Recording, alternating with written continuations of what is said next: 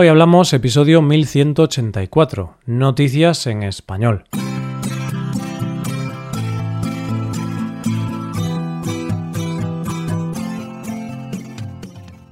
Bienvenido a Hoy Hablamos, el podcast para aprender español cada día. Si quieres ver la transcripción completa, las explicaciones y los ejercicios interactivos de este episodio, visita nuestra web hoyhablamos.com. Hazte suscriptor premium para acceder a todo ese contenido. Hola, oyente, ¿cómo estás? Siempre que llega esta época pienso lo mismo, lo rápido que pasa el tiempo y cómo cambia todo de un segundo a otro. Y es que un día estás en la playa y al día siguiente se empiezan a caer las hojas de los árboles y necesitas una chaqueta cuando cae la tarde. Pues eso, mientras esperamos el otoño, ¿qué te parece si empezamos con las noticias de hoy? En primer lugar, conoceremos el claro ejemplo de la expresión nunca es tarde. Seguiremos con un zoológico inverso y terminaremos con un bebé famoso que es noticia 30 años después. Hoy hablamos de noticias en español.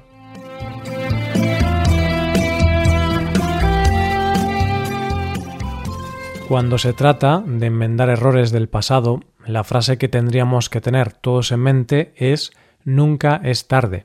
De hecho, tenemos el refrán nunca es tarde si la dicha es buena. Y es que los seres humanos hemos hecho muchas cosas bien a lo largo de la historia, muchas, pero también hemos cometido muchos errores. Errores que pueden ser masivos en el sentido de que afectan a mucha gente, como pueden ser masacres o guerras. Y después hay errores que afectan a personas individuales.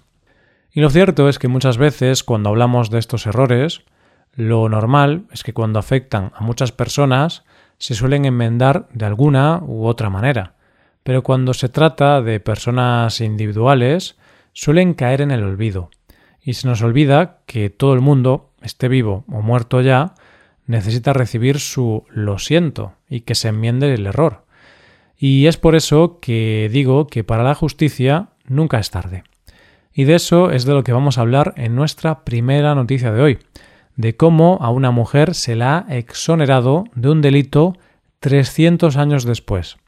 Ser mujer hoy día no es fácil, pero 300 años atrás era muy complicado, básicamente porque si las mujeres se salían un poco de la norma, se las acusaba de brujería y de ahí a la muerte había un paso. Y eso es lo que le pasó a Elizabeth Johnson Jr., cuando fue condenada en 1693 por brujería, aunque más tarde se le concedió el indulto. Pero lo cierto es que a esta mujer, a diferencia de muchas otras mujeres condenadas en los famosos juicios de Salem, nunca se la exoneró de aquellos delitos, ni aun después de muerta. Eso se quedó ahí hasta que unos alumnos de entre 12 y 13 años de la escuela North Andover, cerca de Salem, conocieron el caso a través de su asignatura de educación cívica. La profesora les explicó esto sobre esa asignatura. Parte de nuestra introducción a la clase de civismo en general se basa en la idea de la identidad, los valores, los estereotipos y el discurso civil.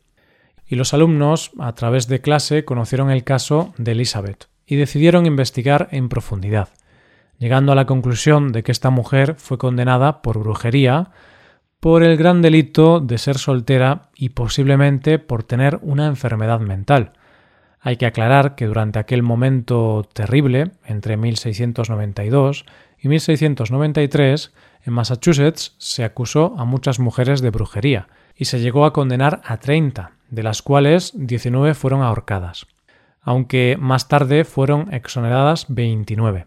Sí, 29, porque hubo una, Elizabeth, que no fue exonerada, y parece ser que fue porque no tenía ningún familiar que pidiese dicha exoneración. Así que lo que no se hizo tiempo atrás lo han hecho este grupo de alumnos, que ha conseguido que la senadora local, Diana Daisoglio, haya presentado un proyecto de ley para limpiar de una vez por todas el nombre de Elizabeth.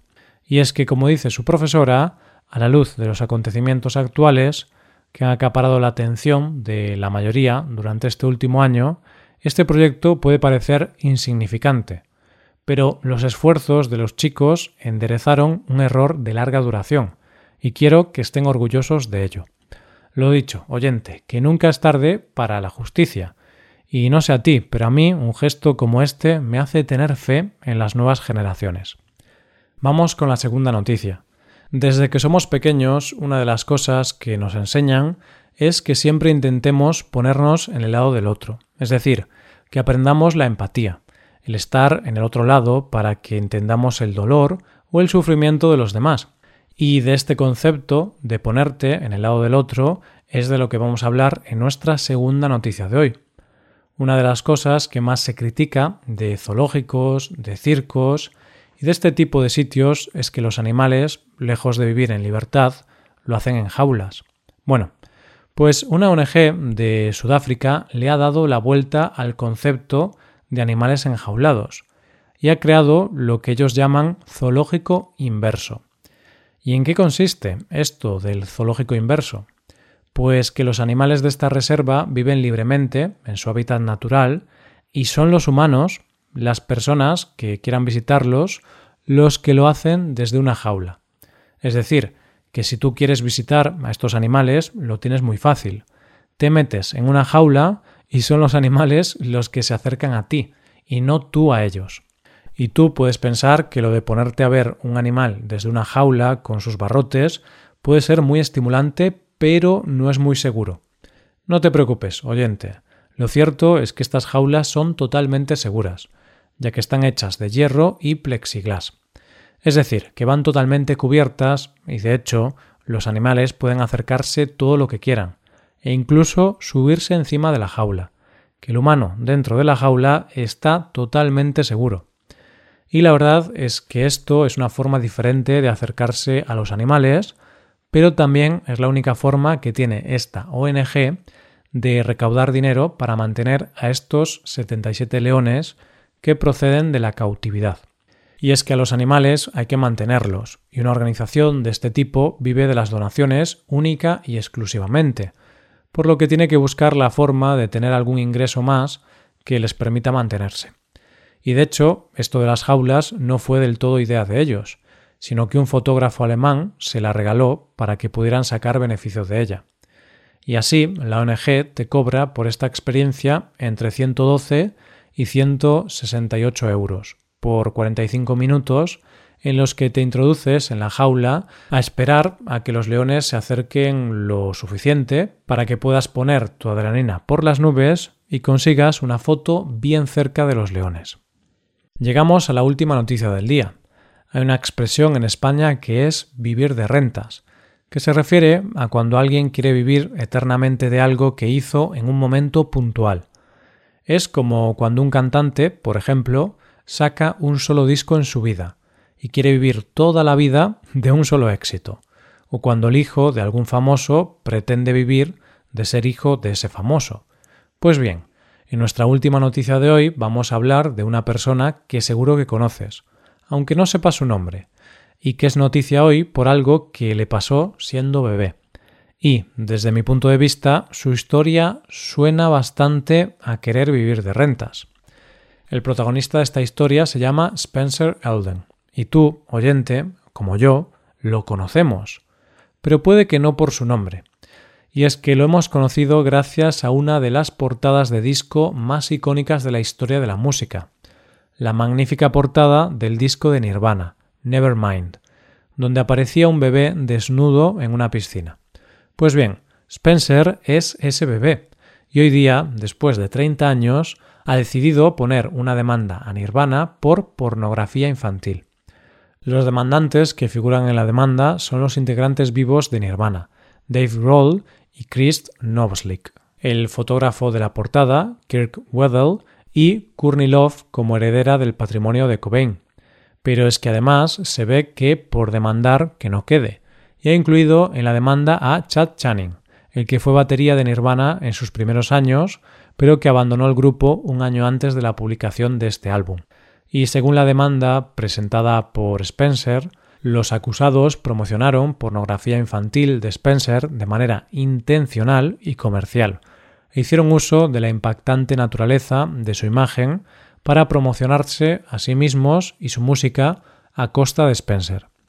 Además de decir que los demandados están hoy día aún beneficiándose de la comercialización de la explotación sexual. ¿Y qué pretende conseguir Spencer con esta demanda? ¿Qué pide? Pues pide una indemnización por los daños que ha sufrido y seguirá sufriendo de por vida. Pero se ve que estos daños los está sufriendo ahora, porque lo cierto es que a Spencer parece que no le ha importado, en otras ocasiones, ser reconocido como el niño de Nevermind. Y es que Spencer ha recreado en varias ocasiones la icónica foto. Y no hace mucho, porque en 2016 se volvió a meter en la piscina para recrear la foto coincidiendo con los 25 años del disco. Y no digo yo que no sea un trauma para el bueno de Spencer, que seguro que sí, pero no sé por qué, pero esto me huele bastante a querer seguir viviendo de rentas. ¿Tú qué opinas, oyente? Y esto es todo por hoy, con esto llegamos al final del episodio. Te recuerdo que en nuestra web puedes hacerte suscriptor premium para poder acceder a la transcripción y una hoja de trabajo con cada episodio del podcast. Todo esto lo tienes en hoyhablamos.com. Esto es todo, mañana volvemos con dos nuevos episodios. Lo dicho, nos vemos en los episodios de mañana. Pasa un buen día. Hasta mañana.